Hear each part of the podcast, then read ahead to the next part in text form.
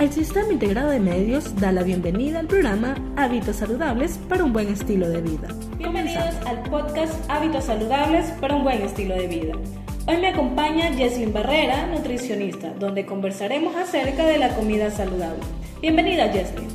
Hola, para mí es un gusto eh, poder estar aquí y agradeciéndote por la invitación. Gracias a ti por acompañarnos.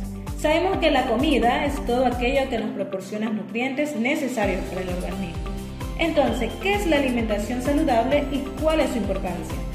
Bueno, como lo acabas de mencionar, en sí una alimentación saludable es la que proporciona todos los nutrientes necesarios para que nuestro organismo y nuestro cuerpo funcione correctamente. La importancia de tener una alimentación saludable radica en que nosotros podemos hacer frente a las enfermedades si nuestro organismo tiene todas las defensas necesarias para hacer frente a este tipo de enfermedades. ¿Qué alimentos no debería faltar en nuestra alimentación?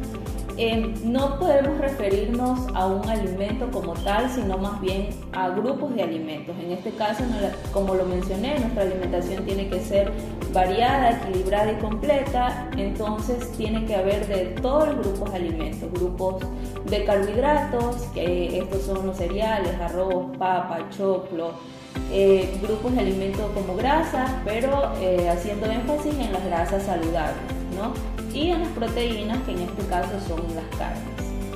¿Y cuáles son los horarios de comida ideal? Hablando de horarios de comida, eh, no se puede establecer un horario fijo para un grupo de personas, sino más bien eso depende de cada individuo, ya que hay personas que tienen sus comidas dentro de su casa y otras que por motivo de su trabajo, pues bueno, las realizan fuera de ellas, ¿no? Entonces no, no podría darte una recomendación y un horario fijo para algún grupo de personas, sino más bien esto es individual.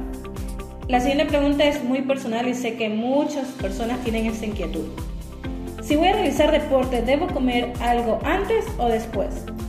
Personalmente yo recomiendo que se consuma algún alimento antes de unas horas antes de entrenar. Y hablando de estos alimentos, pues bueno, podría ser alguna fruta, tampoco se van a, exceder en este tiempo de comida porque no es lo recomendable, sino más bien para que nuestro cuerpo tenga eh, la energía suficiente y nosotros poder realizar la actividad física. Hay algunos profesionales que recomiendan el no consumir alimentos, pero para personas que están en proceso de pérdida de peso y no para las personas que están, por ejemplo, para las que quieran aumentar masa muscular. Por lo general, como ya te estoy mencionando, eh, personalmente yo recomiendo que sí se consuma algún alimento unas horas antes de entrenar. ¿Es mejor comer la fruta entera o en batidos? Lo más recomendable es que la fruta se la consuma entera porque eh, tiene todos los nutrientes que la fruta tiene en sí, ¿verdad? Cuando la fruta pasa por algún proceso, ya sea por algún procesador, por la licuadora, va perdiendo ciertas cantidades de nutrientes que nuestro cuerpo no los va a absorber. Entonces, lo más recomendable es que sí se consuma la fruta entera. Otra pregunta muy personal es saltarse el desayuno o la cena para poder bajar de peso. ¿Es recomendable? ¿Es saludable? No, no es lo más recomendable. ¿Por qué? Porque si tú te saltas eh, algún tiempo de comida, estás eh, creando el hábito de que tu cuerpo, por ejemplo, si te saltas el desayuno, eh, a la hora del almuerzo tu cuerpo va a querer ingerir muchos más alimentos que si hayas desayunado. Entonces se debe de tomar en consideración que se debe de completar los tiempos de comida y como ya lo mencioné también, eso también depende de cada individuo. Tampoco es que si no vayas a desayunar está mal, porque se creería anteriormente que el desayuno era una de las comidas más importantes, pero ahora con estudios científicos se ha demostrado que no es así. Entonces, por eso sí, eh, no se recomienda tampoco que se desayune, pero tampoco es malo que dejes de desayunar.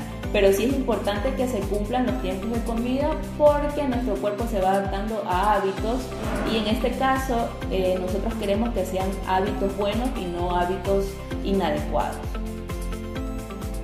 Otra pregunta que no está en el guion, ¿qué me puedes decir o qué me puedes comentar acerca de la famosa dieta keto?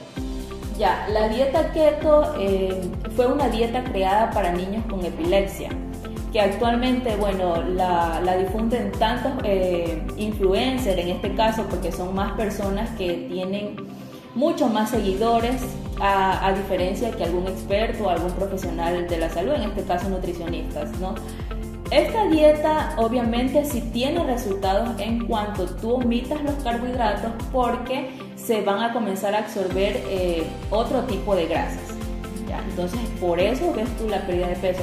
Pero tampoco es recomendable para personas que tengan algún, alguna complicación.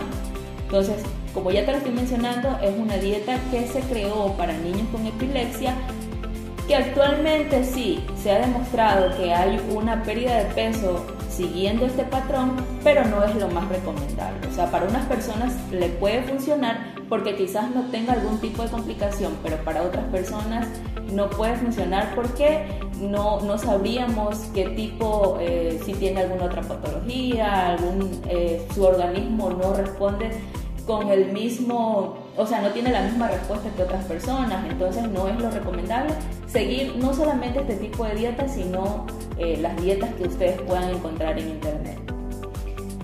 Y gracias Jerry por acompañarnos y despejar ciertas dudas y gracias por tus consejos. Gracias a ustedes, eh, ha sido eh, una bonita entrevista y bueno, les agradezco que me hayan tomado en consideración en este caso. Muchas gracias. Gracias a todos nuestros oyentes que están pendientes al podcast Hábitos Saludables estilo en nuestra programación. Nos vemos en una próxima.